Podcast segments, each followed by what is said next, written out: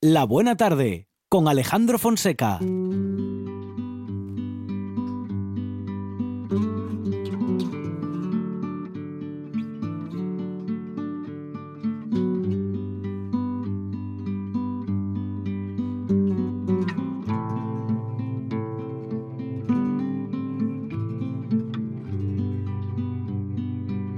Dan lluvia para esta semana, voy a ir a recoger para regarte las mañanas y verte al fin florecer. Abriré todas las ventanas, esas ventanas abriré que el sol entre en tus entrañas,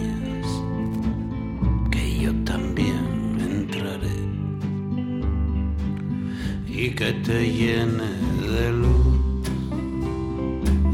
la luz de tu amanecer.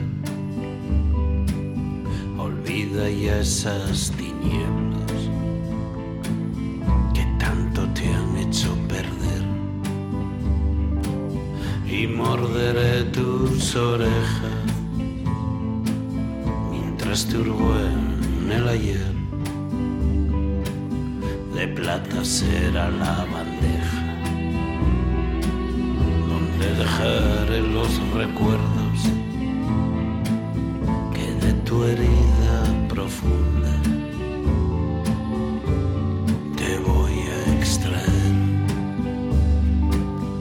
Dan lluvia pa' esta Hasta ahora solamente tenemos buenas noticias. Hace sol, eh, la gente está disfrutando del verano, la radio suena en directo y tenemos también músico en directo en esta buena tarde.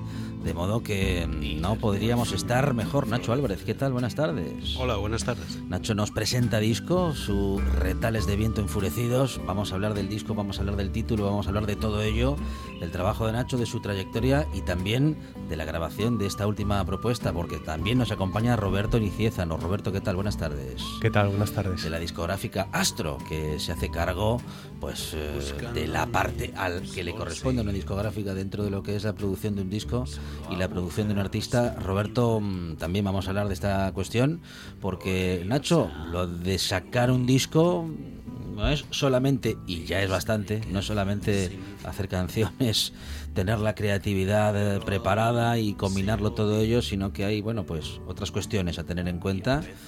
Y en eso mm, están el estudio de grabación, el ingeniero de sonido, bueno, en fin, un montón de gente que cuanto mejores profesionales sean, mejor será el trabajo del artista.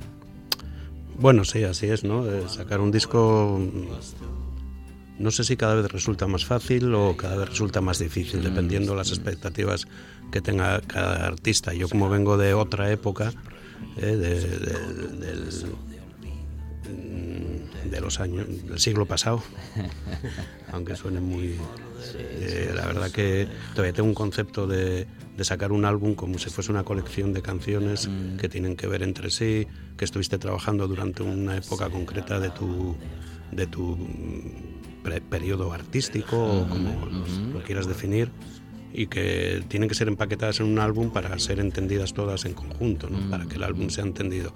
Hoy en día parece ser que las cosas, por mm, gracias o por culpa de los medios digitales, no suelen ser así. Estamos viendo el caso de artistas que sacan una canción ahora, a los dos meses sacan otra, a los do- dos meses sacan otra, las presentan antes en vídeo que, que en audio. Mm, bueno, se juega de otra manera diferente a la que yo entendía, a la que yo aprendí a jugar. No está ni mejor ni peor, pero, pero a mí me cuesta trabajo adaptarme. Para eso mm, estoy muy bien acompañado gracias al sello Astro, con el que de una forma u otra llevo 25 o más años trabajando. Y, y para eso tengo aquí a Roberto Niceza y a su compañero Diego Terente, que se han puesto muy al día con estas formas de, de com- nueva comunicación eh, que existe, porque yo soy muy vago en eso. No me interesa demasiado las redes sociales, ni internet, ni nada, pero sí reconozco que son necesarias a la hora de la promoción. ¿no? cada noche desde que recuerdo voy al encuentro de tu amor. Me enredo entre anzuelos de hielo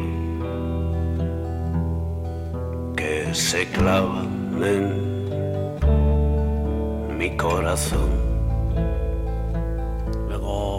nos ha quedado claro la parte que no te entusiasma, pero lo que sí parece que te gusta y te define es esto de, contar un cachito de tu vida, de contar ah, pues lo que te ha estado pasando y dejarlo pues eh, grabado y poder compartirlo con tus, en fin, con tu público.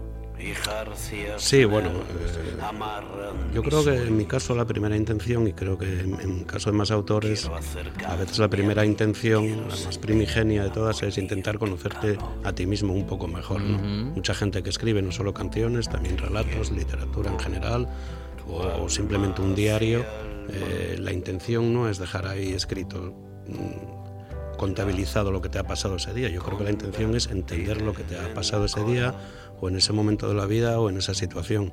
Yo eso lo resuelvo gracias a escribir canciones y, y bueno, es esa primera intención. Luego, sí, claro, intentas ofrecerlo a, a la gente a la que le puede interesar. Lo mismo que a mí me interesan las historias que me puede contar otra gente a través de las canciones, las películas o los libros como artista mm, eh, en ese proceso creativo, en ese sentarte a escribir letras, en ese sentarte a contar lo que, bueno, lo que sientes, lo que estás pensando, lo que te está pasando, ¿te ahorras mucho psicólogo? Eh, bueno, sí, sí, me fui muy pocas veces al psicólogo, alguna vez tuve que ir y también fui asiduo a, a, a, los ansiolíticos. Mm, mm. Eh, cosa que mezcla muy mal con el alcohol, por mm. eso tuve que elegir y preferí dejar los ansiolíticos. Sí, los ansiolíticos, bueno, combinan mal con muchas cosas. Sí, la verdad que, te dejan... Incluso consigo mismos. Mm, sí, Pero bueno, a veces son necesarios, ¿eh? cada vez son más necesarios. no mm, son necesarios, nunca los hacemos más necesarios cada vez, ¿no? Eh, cada vez la gente consume más ansiolíticos y menos música. Yo aconsejo que escuchen más música que lo que vayan a gastar en un paquete de diazepam lo gasten en mi disco y les irá mucho mejor en la vida. Claro, claro. Bueno, eh, a ver, que para eso uno es artista y para eso tenemos a los artistas, o, vos tenemos a los artistas, ¿no? Para que nos mejoréis el día o en todo caso para sublimar aquello que nos esté pasando. A veces la tristeza también necesita tener pues un nivel de vivencia ¿no? y, de, y de poder masticarla para poder procesarla. Sí, la tristeza está ahí, está ahí queramos o no. A todos, a todos nos pasan cosas muy graves normalmente o, a gente a la que tenemos muy cerca.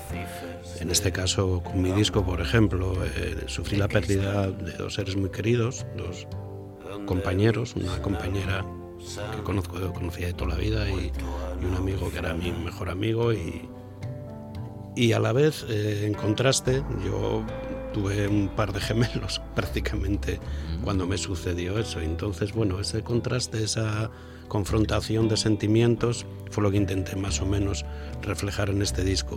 Sé que hay mucha gente que, mm, muchos, sobre todo gente de mi generación, viejos rockeros muy guays, que creen que la tristeza está eh, hay que desenterrarla de la música, del rock y todo eso.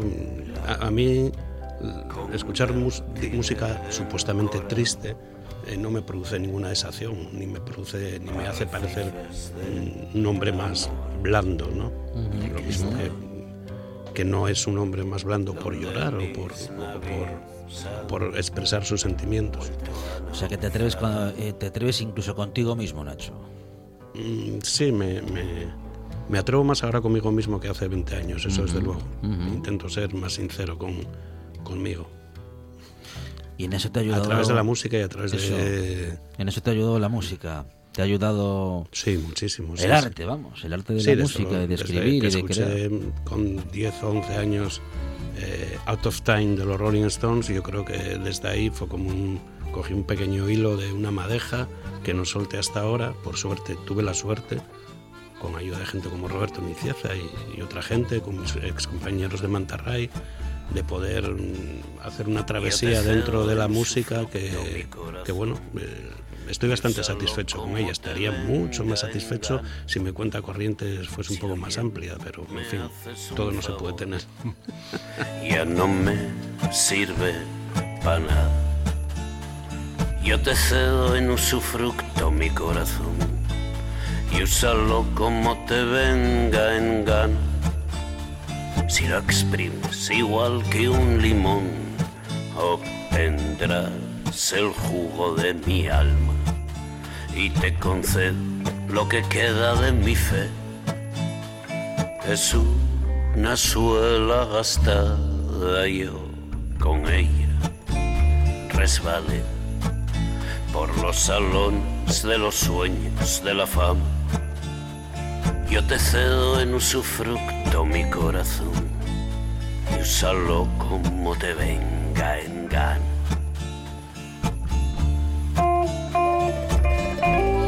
Con este disco podemos hacer lo que tú propones en esta canción, podemos usarlo como nos dé la gana, lo podemos estrujar como un limón, nos va a refrescar, nos va a en fin, nos va a dar lo que, en fin, lo que, lo que podemos estar necesitando en este momento o en el que sea.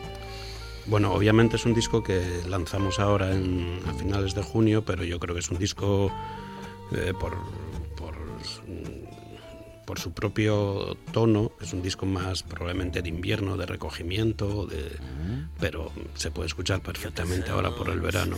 Eh, y con estos con estas temperaturas que tenemos, que, tan mal me sienta. Bueno, Nacho, que, por lo menos ahora en verano tenemos tiempo para, detenernos, porque el tiempo te permite bueno, para coger un disco, darle y, sentarte a ello. Bueno, siempre hay que tener tiempo para escuchar música, no, nos dejemos atosigar por la actualidad ni mm, por mm. ni por otras cosas, ¿no? Hay que ver un poco menos Netflix a lo mejor. Claro, claro. Y escuchar más música, pero yo creo que sí, que todos los que hacemos música, todos los que escribimos, todos los que hacemos arte en cierta manera, eh, pretendemos que la gente se pare, aunque sea unos minutos o una hora, a escuchar un poco qué era, cuál, era tu intención a la hora de crear, ¿no? De los sueños de la fama. Yo te cedo en usufructo mi corazón y úsalo como te venga en gana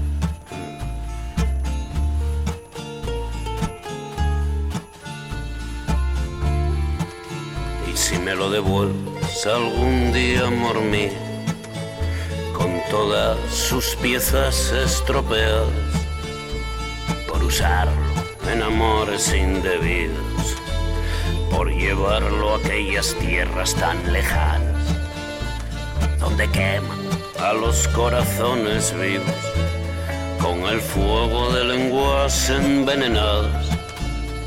No me importa porque sus latidos sin ti no me sirven para nada. Las pérdidas em, nos ponen en ese lugar en el que, bueno, pues de repente no solamente nos vamos quedando cada vez un poco más solos, sino que además nos vemos más de frente con nuestro, con nuestra propia naturaleza, ¿no? De, ser em, sí, lo que nos pasa perecederos. Sí, claro, eso por supuesto. Yo eh, te hace pensar mucho en, en, cuánto estaremos por aquí, rondando, ¿no? Y lo que te hace, a mí lo que más me, lo que las pérdidas de gente a la que quieres mucho, gente muy cercana a ti, te hace como más incompleto, ¿no? Como que de repente falta una cara en, un lado, ¿no? En, en, la forma que tú tienes, ¿no? Y, y te hace, pues, no sé, volver a replantearte cosas que ya tenías conseguidas gracias a esas personas, sentimientos, maneras de pensar y, bueno, darte cuenta de lo que mucho que significaban para, para ti. ¿Y qué Pero pasa? que la gente no se tome este disco como algo no, no, no, no, porque tristísimo. no, no, estamos hablando, estamos hablando de ti, Nacho. Estamos hablando de tu experiencia personal. Eh, el disco refleja una parte, eh, una etapa de, de, tu vida, pero y también una parte de ti. Y en esa misma parte de ti o en otra. Em, también está esto que venía ahora, que ya íbamos hacia eso, que además de las pérdidas también habías contado que hubo pues eh, la llegada de la vida, ¿no? Y al final la vida es eso, algo que en el transcurso del tiempo nos quita y, y nos da cosas. ¿Qué pasa cuando la vida estalla y cuando de repente en medio de tanta pérdida hay pues eso, ¿no? Hay esta montaña rusa en la que de repente a veces nos pone, bueno, pues eso, la vida. Pues sí. Eh, eh, la- el, el disco lo iba a llamar en principio, pero creo que tenía mucha coña, demasiada coña el título para, para lo que yo quería dar a entender. Lo iba a llamar Sepultura y Meconio. Meconio, no sé si sabéis lo que es, es la primera cagada de un ser humano cuando llega al mundo. No tuve gemelos, compréndeme. Y entonces también eh, me parecía que bueno, no era demasiado explícito quizás. Bueno, no sé, cuando te estalla la vida en la cara con los seres como son mis hijos Leo y Jonas así de repente, pues eh, todo se vuelve una locura. Eh, de repente el cuerpo te responde a partes que tenías, no sé, eh, prácticamente mutiladas, el cuerpo y el cerebro, ¿no? Eh, y que no hay más remedio que para conseguir la supervivencia de tus hijos, pero sobre todo la tuya, tener que volver a, a entrenar esas partes de tu, de tu cabeza y de tu cuerpo. Y bueno, es, mm, es una bendición. Sé que es una palabra muy pasada de moda, pero yo tengo un grupo que se llama Cuarteto Bendición. Y es una bendición tener hijos, pero también es una putada muy grande. Brillaba como una estrella en la oscuridad. Entre grandes fanfarrias y aplausos salía Samuel. Y empezaban la danza del fuego. Luego la verdad no te da miedo, Nacho. Porque, bueno, en fin, no es muy habitual que, que se reconozcan ambas partes en el mismo, en el mismo discurso. Que por otra parte eh, corroboramos y firmamos el pie. ¿eh? Bueno, creo que hay que decir las- a la mi edad y a la tuya. hay que decir las cosas claras ya, ¿no? Y, joder, hostia. eh, sí, yo me imagino que habrá otras partes del mundo. El otro día estuve de camping y si estás de camping con los niños y tienes una piscina al lado y todo eso y puedes permitirte que alguien te los cuide. y, eh, a mí se me venían, sobre todo los dos primeros años de crianza, eh, se me venía mm, una palabra mucho a la cabeza que era, eh, ¿cómo se llama cuando se llama, llevan a los niños a... Guardería. No, esa guardería los llevé, pero yo me refería más bien a reformatorio o Ah. algo así. Ah, es- eh, esas son otras Esa, yo guarderías. eh, la guardería me quedaba corto, la verdad. Eh, bueno, eh, sí, la verdad, la verdad sí hay que, hay que exponerla con cierta gracia también. Yo estoy muy feliz, obviamente, con mi familia, pero pero claro, ya sabes, eh, parques infantiles, eh, otros padres, eh, me mordió, tu, tu hijo ha mordido al mío, y que me cuentes, en fin. Al final lo que consigues es tener una buena ruta de vinos cosecheros por Gijón para poder olvidar las penas. Y en eso estoy, estoy ahora... Voy a hacer una guía de bares con mejores vinos cosecheros de los barrios de que estén abiertos por la tarde. Que estén, sí, que estén abiertos a las horas de la, Sí, de la, de la guardería. Em, estoy pensando también, Nacho, en que la libertad mm, toma otro sentido. Se va buscando libertad en pequeños momentos y se va encontrando donde Sí. jamás creías que la ibas a buscar. Bueno, tú dejas de perte- pertenecerte a ti mismo, ¿no? Ya parte tuya ya era del Estado, otra parte tuya era de, de- de- de Hacienda o de quien sea, o- y ya lo poco que te quedaba tuyo ya es de tus hijos para siempre. Y, y, sí- y sí, la verdad que... ¿Qué me habías preguntado? Que la libertad, Pero estoy pensando que tengo que ir ahora por la tarde a la que- playa que- con ellos. sí. que la libertad cambia de sentido y de lugar y que eh, Sí. se busca lo mejor donde no donde se pensaba que an- bueno, que no se iba a buscar nunca ¿no? y se encuentra Sí, en yo- una, yo había y una se palabra- encuentra igual en una hora y media de Yo, piscina yo cada vez que los dormía a los dos escribía en el encerado como Bart Simpson diez mil veces soledad, soledad, soledad, soledad, porque era lo que más deseaba, ¿no? En esos momentos. Eh, sí, la, echas mucho de menos la libertad, echas mucho de menos la soledad y, el sentido común, ¿no? porque teniendo dos bebés el sentido común se te va a tomar por el saco. Déjenos cualquier aviso, le atenderemos sin tardar,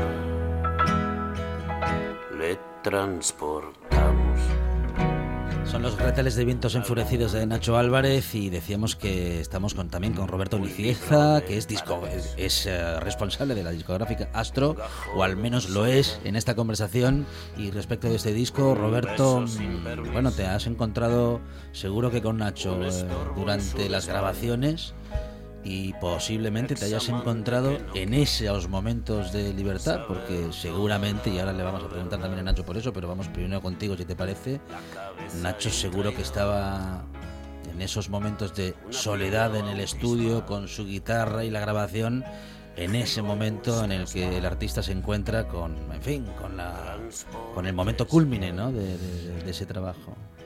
Bueno, tanto en el estudio no, porque lo grabó en Santander y yo no estuve en, ninguna sesión. Tuvo libertad total para hacer el disco. pero sí. que es verdad que parte del reencuentro con Nacho después de unos años, que él, eh, eh, bueno, que no hacíamos nada juntos, fue en los conciertos. Y ahí te puedo asegurar que Nacho se liberaba. Mi sorpresa y por lo que eh, tiré tanto por sacar este disco fue porque descubrí un Nacho que como bajista de Mantarray yo no conocía, que era eh, un, showman sorprendente, porque aunque escuches el disco en tiempos muy pausados y tal, resulta que, se transforma. Y eh, hay mucho, hay mucho de, hay una gran carga teatral en las actuaciones. Yo veía a, un Nacho histriónico y, luego un Nacho escritor que tampoco se veía claramente en Mantarray, un Nacho poeta. Yo este disco antes que escucharlo creo que lo leí. Me fijé mucho más en las letras que en la música y me sorprendió muy positivamente y tal.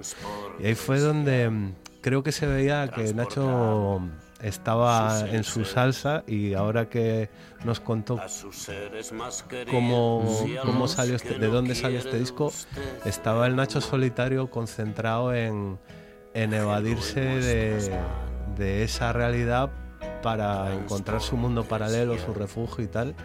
Ya te digo, en los, en los textos sin duda y en el escenario mucho más. Vamos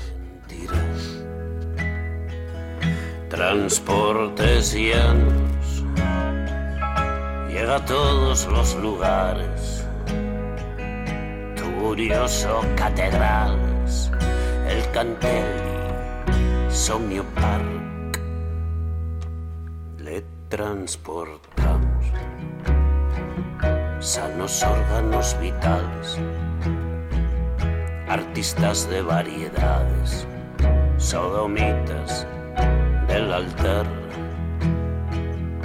un recao del piqueros, un te quiero hasta el final, un dedo entre hielos que aún se puede aprovechar, una riña entre hermanos que se quieren a matar. Déjelo en nuestras manos transportes Mucha vida en este disco, Nacho. Hay mucho relato de, del día a día, de los día a día, de, como diría Julio Iglesias, de las gentes. sí, la mitad son hijos de él, ¿eh? creo. Sí, no, no, y la otra mitad hasta que se demuestre. Ah, sí, yo tengo que mirármelo. Ese sí es un poeta de la vida, de verdad.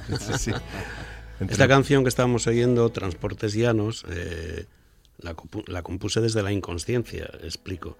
Eh, yo llevo a los críos a, a una guardería que estaba al lado de las oficinas de transportes llanos, aquí en Gijón. Todo el mundo sabe lo que es transportes llanos, creo. Y de repente un día llegué a casa, me puse a escribir, y se me dio por escribir de transportes llanos, sobre transportes llanos. Yo no entendía por qué, porque yo estaba ahí escribiendo sobre lo lo malita que estaba mi alma en principio, ¿no? Y Transportes ya nos pueden no parecer que tenga mucho que ver en principio. El caso es que yo llevaba, hacía meses que estaba llevando a mis niños a la guardería, pero no me había dado cuenta que las oficinas de Transportes Llanos y por ende todas las furgonetas y camionetas que tienen a su alrededor, eh, no, no me había fijado en ellos, tan ocupado estaba con los gemelos. Y un día me salió esta canción que yo creo que es la canción de la, probablemente de las que más contento estoy de todas que, que escribí este año, aunque yo es verdad que no tiene mucho que ver con la temática del disco, o sí, depende. Eh, la escribí casi en media hora o menos y quedé bastante contento. Y decía, ¿por qué escribí esta canción sobre transportes llanos? ¿no? Hasta que vuelvo al día siguiente a la guardería y me fijo y ahí está la oficina al lado. No la había visto nunca. También es una reivindicación hacia la hacia las empresas así locales, con todos estos estas macro, empresas que hay para todo, para el cine, para la música, para los transportes, no sé cómo se llaman, Globo o todas estas que hay ahora, ¿no? Bueno, pues una empresa así que, que, es una cooperativa además de gente y todo eso, pues no sé, es una pequeña reivindicación para que ese tipo de empresas, lo mismo que ese tipo de sellos como Astro, sigan para adelante, ¿no? Una pequeña, pequeñísima contribución de un humilde artista como que estabas presente, eh, muy presente en esos, en esos días y una parte de ti estaba muy atento a, bueno, pues a lo que tenía que hacer y a lo que tenía que atender y la otra estaba sin estar. Sí, sí, claro. Eh, que eh, te pones en guardia, ¿no? Es como si estallas una guerra de repente y nos mm, llaman a todos a mm, filas, ¿no? Mm. Y la guerra es, eso, ir a comprar pañales, ir a las 4 de la mañana a comprar leche a la farmacia, en fin, una serie de cosas que, que, vamos, ya quisieran los, los tiempos de la mili que fuesen así y, claro, la otra parte, pues la parte que se evadía, pues hacía estas estas cosines así como canciones como dedicadas a transportes ya no supongo que hay una especie de, de, locura en todo esto que te hace ser hasta creativo incluso ¿no? Mm-hmm. Durante miles de años y que al saber de los engaños que ofrece la claridad me deprime y eso se nota se nota en que no quiero saber toda la verdad Roberto, Nacho es músico, ¿se levanta a las 8? A las 7, a las 7. Es un mito eso de que los músicos no madrugan, ¿eh? Sí, sí, a mí hay veces que cuando hay gente que recibe una llamada mía a las 9 de la mañana me dice, bueno, gente de otros ámbitos, profesionales, pero lo que haces es levantar a estas horas, digo, pues como todos los días, ¿y, ¿y tú? tú estás en la oficina, yo también. Mi mujer es una bruja que me estruja como un trapo mojado para escurrirme el amor. Lo mezcla con ungüentos, le clava mil agujas y en las noches de luna me exprimo hasta la extenuación. Interesantísimo trabajo el de Nacho Álvarez, estos retales de vientos enfurecidos, para hacer eso que, bueno, pues que, a, los de la radio nos gusta tanto hacer, ¿no? Sentarnos a escuchar el disco, descubrirlo paso a paso. Y como bien dijo también Roberto Nicieza de la discográfica Astro, responsable también del disco de Nacho Álvarez, para leerlo, porque también se puede leer escuchándolo. Nacho, muchas gracias por, en fin, por tanta, por tanta verdad y por haberte tomado la molestia de contarnos lo que estaba pasando. Mm, muchas gracias a vosotros, muy interesante la entrevista. Muchas gracias. los dos.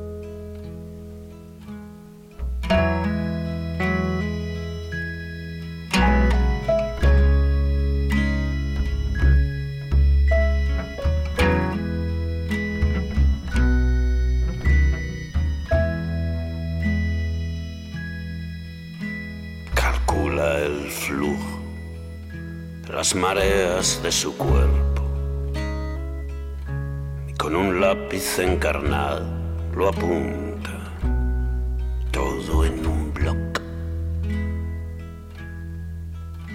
Anteayer me ha convocado a un claro de un bosque encantado.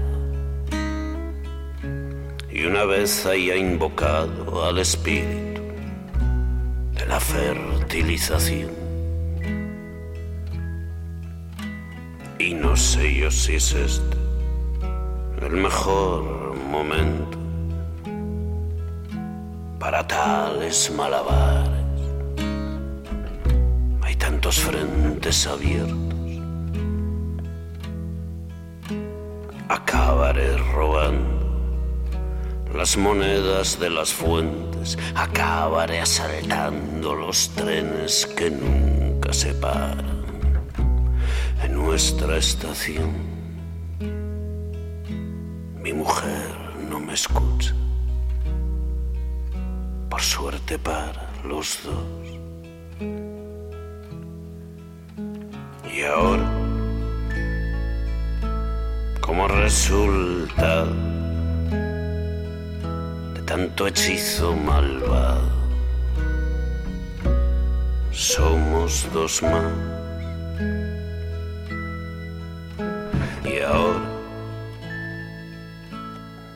Resultado tanto hechizo malvado. Leo y Jonás.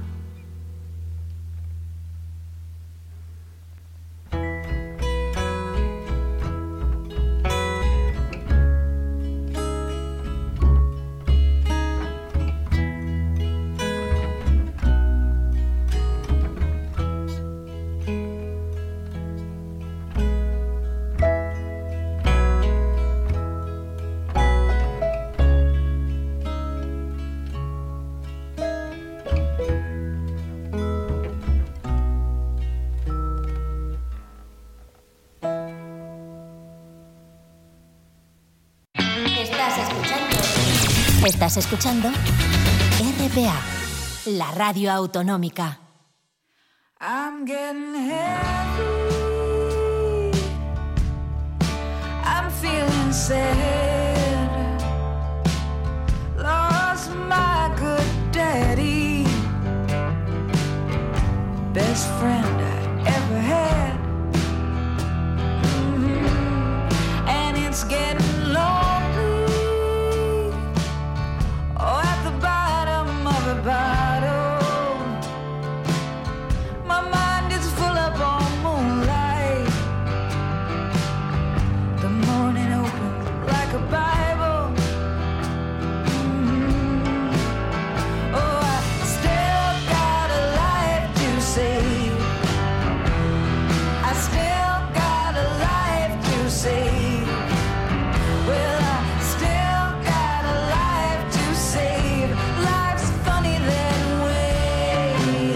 desde ya de patrimonio industrial porque está con nosotros Marcos Merino, que sabe mucho de patrimonio y que además lo viene grabando, lo viene, vamos a decir que, bueno, pues eh, preparando para que no se nos olvide porque Marcos, ¿qué tal? Buenas tardes. Hola, buenas tardes. Se nos ha olvidado muy mucho, ¿no? En buena parte de nuestra historia, de, de- de- de- de- bueno, de, de- de com- de- de la industria, ¿no? Del trabajo que se ha hecho en los últimos siglos en nuestra región. Digo que se nos ha olvidado un poco porque los tiempos van cambiando, pero también porque, porque vamos, digamos que no teniendo una conciencia de lo importante que es esa parte de nuestra historia y que es una historia tangible que está ahí porque algunos edificios de esta de toda esta industria todavía están allí, pero claro, no van a estar siempre y si no hacemos algo con ello, como esto que vamos a contar ahora que estáis haciendo y que es un trabajo impresionante, enorme, pues eh, dentro de lo que es la memoria colectiva acabará perdiéndose o acabaría perdiéndose para siempre. Bueno, es complicado, ¿eh? porque al final es una cuestión emocional también, claro. es un Mm, proceso de reconversión muy largo, que en el que todavía estamos mm, sumidos en alguna parte, ¿no? Y entonces emocionalmente es comprensible.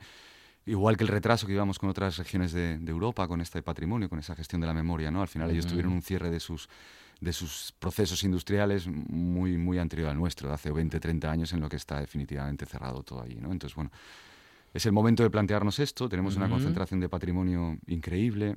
increíble, seguramente una de las mayores de Europa y con, con elementos muy diferenciadores. Y bueno, hay que, nuestra idea era retratar esto, ponerlo en valor, dejarlo para el futuro para, y, sobre todo intentar incidir un poco más en ese conocimiento, ¿no? que es lógico que, que, que, que- toda- en el que todavía no hemos profundizado como sociedad, pero en el que debemos plantearnos un debate público de qué queremos hacer con todo esto, ¿no? que tenemos, que es mucho. Bueno, am, lo hemos comentado alguna vez contigo, contigo incluso, Marcos, ¿no? Re- Respecto de lo que se ha hecho en países del entorno que han Ujú. tenido, bueno, una historia mm, industrial similar en, en algunos aspectos, en algunos apartados, y que han cuidado muy mucho esa memoria, ¿no? Y que lo han incorporado han incorporado al relato de, de las nuevas generaciones aquel, aquel pasado o incluso bueno, mm, es que a veces digo yo, y me voy a contradecir un poco, ¿no? Digo, no se puede hablar de aquel pasado como si fuese algo que está allí, que es en el compartimento estanco, ¿no? La historia camina con nosotros. Mm, sí, al final es, es importante para saber quién soy, saber de dónde vengo, ¿no? Mm, es mm. importante. Y, y la industria transformó Asturias para siempre. Claro, Asturias y- sería un lugar muy distinto. Y es, men- y mentira que algo que, ter- que ha pasado, Mm. que ha terminado incluso, no esté aquí con nosotros. En No. cierto modo, incluso la industria que ha dejado de existir sigue estando con nosotros en- de, de algún modo. Sí, te pasa como individuo, ¿no? Cuando tú tienes una vida, todo, todo te Mm, marca, ¿no? Y, mm, si mm. encima ha habido situaciones complicadas y que, y que exigen una transformación de ti mismo porque se ha acabado un periodo, obviamente eso te, te afecta, ¿no? Entonces, intentar aparcar eso y pensar que no, no tiene ninguna influencia sobre mí, sobre mi presente ni mi futuro, lo que yo era hace 20 o 30 años, mm, estamos equivocándonos, ¿no? En ese aspecto sí, sí es necesario, por lo menos ya sin nostalgias, ¿eh, Alejandro? Porque yo no soy partidario de, de estas cosas de, de las nostalgias ni los grandonismos, ¿no? Y de hecho la, la web, en el retrato de ningún elemento de los, que, de los 200 y pico que retratan en estos momentos, utiliza ni una sola imagen de archivo, ¿no? Porque nos, nos interesa el debate sobre lo que tenemos ahora, ¿no? No sobre lo que fuimos hace 20 o 30 años. Evitar esa nostalgia, sino plantearnos la, la riqueza y el legado que, que tenemos ahora y a partir de ahí pensar qué, qué queremos hacer con él. sí, Y. Marcos, que es director de cine, dice, habla de la página, porque estamos hablando de www.patrimonioindustrial.com, una página en la que, como dices, Ma- Marcos, tú y Marta Crestelo eh, habéis trabajado en los últimos dos años y habéis trabajado mm, de un modo, en fin, eh, continuado, sin descanso, porque nos encontramos con un contenido que, como dices, es profundo, profundiza en las diferentes industrias que hemos tenido en que hemos tenido o que tenemos, según Mm, sea sí, sí. el caso en nuestro territorio, y hay un trabajo de testimonios, de imágenes, en fin, de una descripción que me parece a mí que va a contar de un modo muy completo esta parte de la historia, ¿no? Esta parte de la historia en la que estamos ahora. Mm, sí, la idea, bueno, al final nosotros somos narradores, ¿no? Entonces, la idea era también establecer un relato de, que- y, y a la carta casi, ¿no? Que cada uno que entre en la web pueda decidir su propio relato sobre nuestra revolución industrial, ¿no? Puedo Ujú, hacerlo a través del ujú. transporte y- o del, del ferrocarril, o puedo hacer a través de los puertos, o, o a través de la industria química, de la siderurgia, de, de la otra minería, no, no necesariamente del carbón, ¿no? Ujú. Y bueno, hablamos de Marta y de mí, pero hemos participado en un equipo de, de de más de Mm, 30 personas, Ujú. en el que todo el mundo ha dejado su pasión y su esfuerzo máximo, con dos coordinadores como Faustino Suárez y Natalia Tielbe en la parte histórica, que han sido determinantes para darle, porque el, el proyecto no tenía ningún sentido si no tenía un valor científico, también un valor riguroso, ¿no? por parte del academicismo. Hay mucha gente que lleva mucho tiempo investigando esto y creíamos que, que también tendría que servir para eso, ¿no? para unificar el esfuerzo de mucha gente que lleva muchos años trabajando e intentar visibilizar esto y hacer un relato común entre todos para, para poder divulgarlo. Sí, sí, es un, es un trabajo, bueno, al final los recursos siempre son los que son y, y la necesidad que tenemos nosotros es hacerlo lo mejor posible, ¿no? Y entonces, bueno, eso exige mucho esfuerzo, sí, normalmente, ¿no? Entonces, sí, sí. es un Bueno, uno, uno de esos trabajos que tú dices que no habéis em, acudido a imágenes de archivo, pero claro, es que vosotros estáis produciendo un archivo justamente. Sí. Vosotros estáis creando un relato un relato audiovisual ¿no? Sí. de, de- de- de- esta época, época en la que todavía, como estamos muy cerca de esta otra que acaba de terminar o que está en ello, em, estáis creando una parte de la historia, bueno, al menos un relato de esta parte de la historia. Sí, sí, eh, claro. Yo nunca, nunca hemos hecho un plan de rodaje como el que ha llevado este trabajo. Han sido más de tres meses y en algunos casos con tres equipos al mismo tiempo rodando elementos en Asturias. ¿no? Mm. Sí, han- hemos rodado, tenemos rodados más de 500 elementos en estos momentos. Ahí en la web casi 300 y seguirá habiendo, porque la web tiene también una vocación de actualización, de estar viva, ¿no? No tiene un, un cal- no, no queremos que tenga un perfil enciclopédico, ¿no? De algo que esté cerrado para siempre, en el que tú puedas acudir a aprender cosas, sino que esté constantemente actualizando contenidos, secciones, que se mueva por redes sociales, pues también es muy importante para nosotros llegar a un extracto de la población que en principio no parece interesado en esto, ¿no? Que son los jóvenes, claro, y, y fuera también, ¿no? Tener una proyección no solamente en Asturias, sino ir a nivel nacional e internacional y por eso está traducido todo al inglés, ¿no? Porque la idea es que este relato se difunda en cualquier lugar, ¿no? Tiene también el valor turístico, obviamente, claro, que esto es otra cosa, porque aunque el proyecto tiene un matiz, obviamente, cultural, pues nosotros nos dedicamos a actividades culturales y con esto de la memoria que contabas, que, porque ahí es muy importante, ahora hablaremos de esto, de los, de los fantasmas que habitaban los castillos, ¿no? Que me parece clave. Pero, pero era, es- era muy importante que esto, que esto formara parte de, de todos, ¿no? Y que, que estuviera vertebrado bien, ¿sabes? Sí, sí, es que era clave eso. Y lo de los castillos, esto que, te, que, que estaba Sí, diciendo ahí, que ver, te he puesto que veo que... Sí. porque al final... a- a ello iba, a ello iba. Claro, al final tenemos siempre esta costumbre con el, con el patrimonio, ¿no? De, de los castillos, ¿no? Un Pero- edificio abandonado. Claro, o sea, mm, pero al final Da para la, mucho. La parte más frágil de esta memoria son, son la gente que habitó esos lugares, ¿no? Porque Mm. los edificios son más sólidos que nosotros, suelen perdurarnos a la mayor parte, ¿no? En cambio la memoria no, y de hecho hemos llegado tarde a algunos espacios, ¿eh? Como el, el- los maquinistas de las máquinas, de las locomotoras de vapor, ¿no? Mm, No, no, no, no quedan supervivientes, no queda gente que hiciese esto, ¿no? Nos da un poco de pena. Y en algún sentido, por eso la necesidad de generar ese delegado. Entonces hemos hecho como 80 entrevistas y ahora a la web y seguiremos con ello. Y la idea es construir también ese relato de la memoria oral, ¿no? A través de, por ejemplo, de las palabras en desuso. Ya hay muchas en la web y seguirá actualizándose, de palabras que se empleaban en la industria en su momento y que ya nos, no, no- desconocemos, ¿no? Entonces preservar eso, ¿no? Y, y además, bueno, tiene, tiene un punto además de, de, de- de al final de los nadie, que es una parte muy importante también desde, desde, desde- así lo vemos nosotros en nuestro trabajo, ¿no?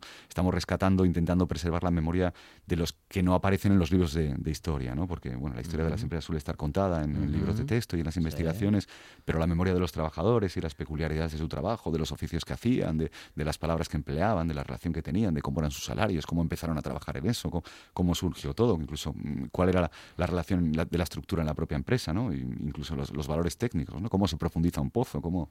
Bueno, estas cosas nos parecía que era importante, ¿no? Que, que se quedaran preservadas también. sí. Bueno, actores eh, secundarios, entre comillas, que son los verdaderos protagonistas. Digo que son los verdaderos protagonistas de la historia, pero no aparecen en los títulos de crédito. Bueno, en los vuestros sí, en todo caso no. Bueno, no solamente en los títulos de crédito, sino que son ellos los que dan crédito a lo que a lo que se está contando y a lo que debemos y queremos recordar. Bueno, importante, ¿no? Importante darles ese darles ese lugar, que es darnos el lugar a todos los que en un momento determinado, bueno, hemos sido como trabajadores protagonistas de, de un momento de la historia. Sí, sí, nuestros chicos estudian en el Instituto La Revolución Industrial a través de Manchester. ¿no? Y la tenemos enfrente de nosotros, ¿no? Y sus abuelos, sus padres, sus tíos, en muchos casos. Como los de los nuestros, proceden de, de la mayor parte de ellos de la industria, ¿no? Porque la relación con la industria y Asturias es clara, ¿no?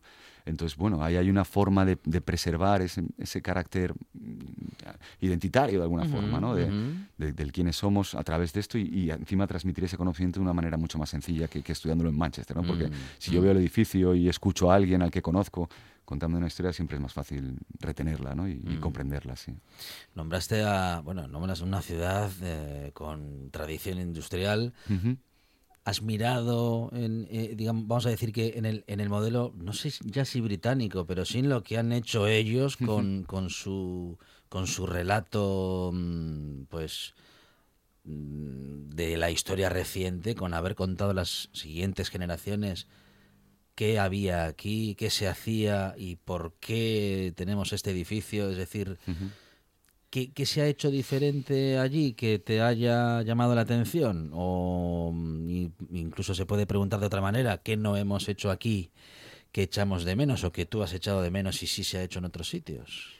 Bueno, no, no, no es cuestión de flagelarse ¿eh? tampoco. Mm, ¿eh? Además hay muchos elementos donde compararnos, porque al final, si hacemos el contexto internacional, el caso británico, por ejemplo, está marcado por el voluntarismo de individuos o, de, o de asociaciones privadas que intentan preservar esa memoria, pero sin ningún recurso, sin que exista, O sea, porque que bueno, ahí el- estuvo la política de Ahí el, Thatcher, ¿no? ahí el Estado tampoco, tampoco quería contar la historia. Bueno, ahí es, es- también es un sistema muy distinto al nuestro en cuanto a las ayudas públicas, el apoyo a la cultura, eso cambia mucho, ¿no? Es muy diferente, pero es cierto que, bueno, eh, Margaret Thatcher creó el plan de descontaminación por ejemplo, con el caso minero y, y, la memoria de esos lugares no existe. Hoy tú vas a aquellos sitios y no queda nada, ni siquiera un monolito que recuerde que hubo ahí un pozo en el que trabajaban 25.000 personas, ¿no? Por ejemplo, con el caso de la mm, minería, mm. que tuvo muchas aristas políticas. Pero luego está el caso belga o el mm. alemán, que, que, son diferentes, ¿no? Y una de las cosas que además nos impulsó a hacer el proyecto fue un viaje a Alemania por un rodaje de una serie que hicimos para TPA hace unos años y en el rodaje descubrimos que, que ellos, que, que, la clave estaba trabajando, trabajar en red, ¿no? Y generar un consenso entre la mayor parte de los actores públicos y privados que, que, eran responsables de la gestión de esa memoria. ¿no? Y esto fue lo que nos llevó a hacer este proyecto, ¿no? decir, bueno, tenemos que lograr algo en el que no exista esta dispersión, que podamos hacer en red a través de Internet, algo en el que podamos concentrar toda esta propuesta y que además cuente con el respaldo de, de, la mayor parte de los actores públicos y privados que tienen responsabilidad en la gestión de esto, ¿no? para crear un relato que, que, podamos divulgar en común, que es, que es clave ¿no? para poder trabajar en así. Sí. Este tipo de trabajo se disfruta pues viéndolo, escuchándolo, viviéndolo. Hay que entrar en patrimonioindustrial.com y, uh, y, y, conocer nuestra historia, pero en todo caso, por, por hacernos una idea, ¿Qué cantidad de material tenemos? ¿Qué, qué bueno, nos, nos, has dicho las horas de, de, de, bueno, no ya de rodaje, pero sí que de trabajo final uh -huh. que nos vamos a encontrar respecto del metraje, respecto de la cantidad de piezas, pero Mm, además de, de, de, de, con qué carga de trabajo nos vamos a encontrar ahí con, y, y, y todo lo que vamos a poder eh, observar y disfrutar, eh, Marcos, me gustaría saber cuál, cuál es vuestra sensación de, todos esos relatos, ahora que el trabajo está, uh -huh. como dices, terminado hasta aquí, pero no eh, finalizado Eso de manera eh, definitiva, uh -huh. valga la redundancia, pero... ¿Cuál es la sensación, la sensación ahora ¿no? de todos esos relatos? Um, ¿Qué ha pasado con nuestra industria? ¿Qué ha pasado con, eh, con ese patrimonio? ¿En qué lugar estamos eh, en este momento? Y, ¿Y cómo lo han vivido? ¿Y cómo nos lo cuentan quienes han sido protagonistas? Bueno, tenemos la, esta cosa nuestra de autoflagelarnos los asturianos, eh, de, eh. de, ser muy críticos con nosotros mismos, ¿no? Uh -huh, y yo uh -huh. siempre creo que para saber dónde está uno también hay que mirar el contexto en el que vive, ¿no? Y al final Asturias, por ejemplo, es la única comunidad, bueno, la primera comunidad autónoma que incluyó la protección de su patrimonio industrial dentro del estatuto, uh -huh. lo cual es un avance. Tenemos una de las mayores concentraciones de patrimonio industrial a nivel europeo, lo que nos hace distintos, y a nivel nacional no creo que estemos peor que nadie en, en, en cuanto a divulgación y a posesión, e in, desde, incluso desde el punto de vista museístico, ¿no? Bueno, hay mucho trabajo por hacer, pero está ahí, el, tenemos el patrimonio, ¿no? Y, y, hay mucho patrimonio que conservar y preservar y la historia es plantearnos la estrategia de lo que queremos hacer con ello, ¿no? A largo plazo, pero, pero no pensando en que somos menos que nadie, porque esto es una cosa que yo siempre combato en mis trabajos, y además es una, casi una obsesión, ¿no? Esto de la generación de autoestima, desde que hemos vuelto a Asturias hace ya ocho años, todas las películas están orientadas un poco a eso, ¿no? A forzar o mm, sí, a intentar generar, eh, bueno, esto, ¿no? Intentar reforzar esa, esa parte en la que nos sentimos inferiores o, o, débiles a veces respecto a otros lugares, ¿no? Y no creo que tengamos, en este caso no, no hay ningún motivo para uh -huh, sentirse, uh -huh. no, hay, hay, se pueden hacer muchas cosas y, y, la historia es saber qué queremos hacer, por qué, cuándo y cómo, ¿no? ¿Sabes? Esto es lo que todavía hay que plantearse, ¿no? Pero, pero no tanto sin pretender a, a hacernos menos de lo que, de lo que somos, ¿no? Creo que no, que, y de, de eso, bueno, es que el relato es este, ¿no? Al final estamos hablando, siempre pensamos en la minería cuando hablamos del patrimonio industrial, Sí. Y en el caso de la web, pues bueno, fue uno de los desafíos que además los historiadores han sido claves en la parte de la categorización y organización uh -huh. de los elementos, ¿no? Uh -huh. Y entonces la web tiene cuatro grandes bloques que son minería, que son industrias, que son transporte e inmaterial, ¿no?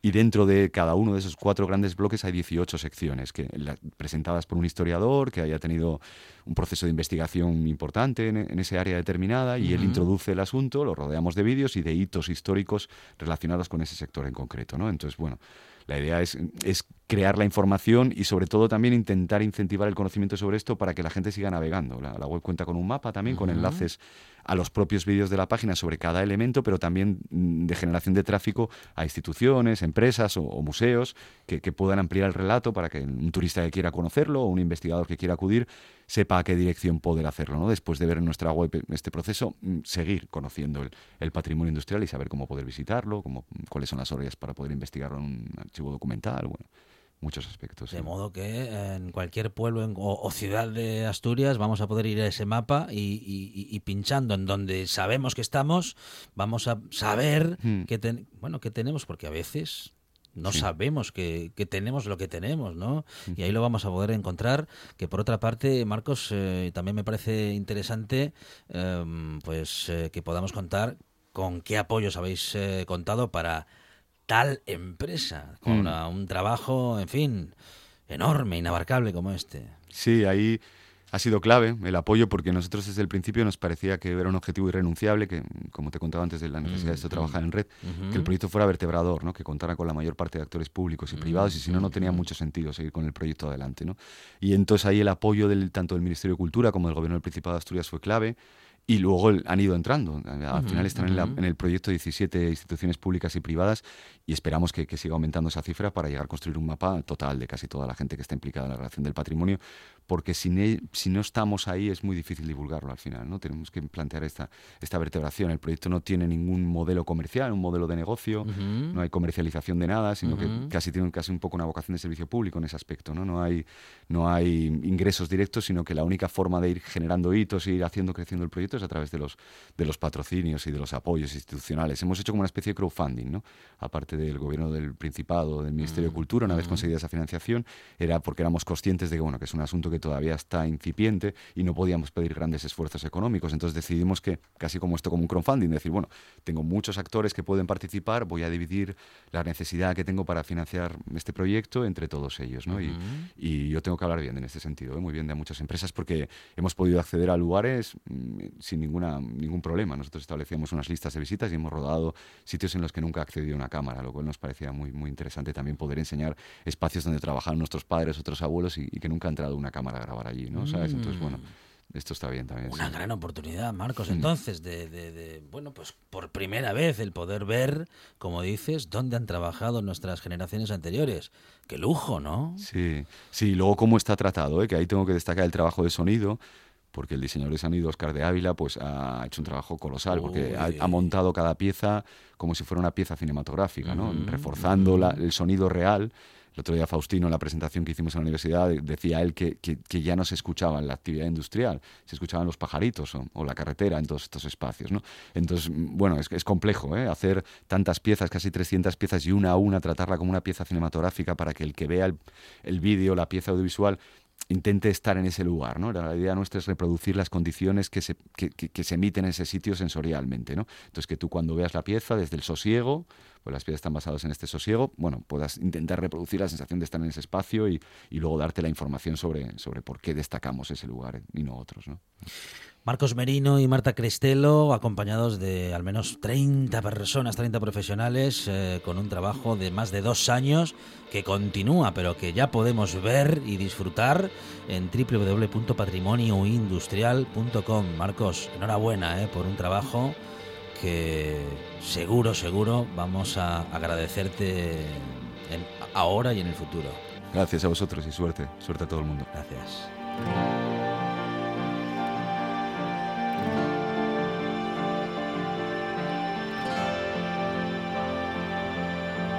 Little faith follows el deseo de Marcos se va a cumplir porque vamos a tener mucha suerte porque después de las noticias llegan los chicos de Beltone. Marco Fernández y Juan Toraño, bien acompañados por Juan Saiz Pendas, eh, tienen una lista preparada, un resumen musical que no te puedes perder. Y si no te lo perdiste la semana pasada, ¿cómo te lo vas a perder esta? No importa lo que estés haciendo, la radio es compatible con la vida y la buena música no solamente es compatible, es incluso necesaria. Esto es la buena tarde y hasta las 8 sigue.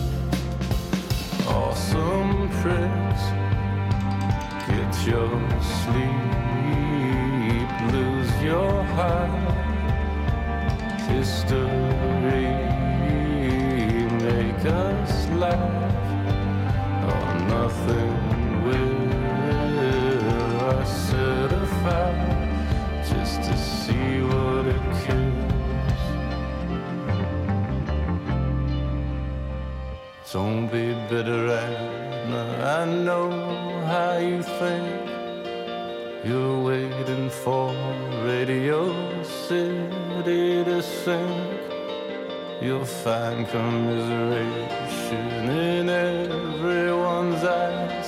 The storm will suck the pretty girls into the sky.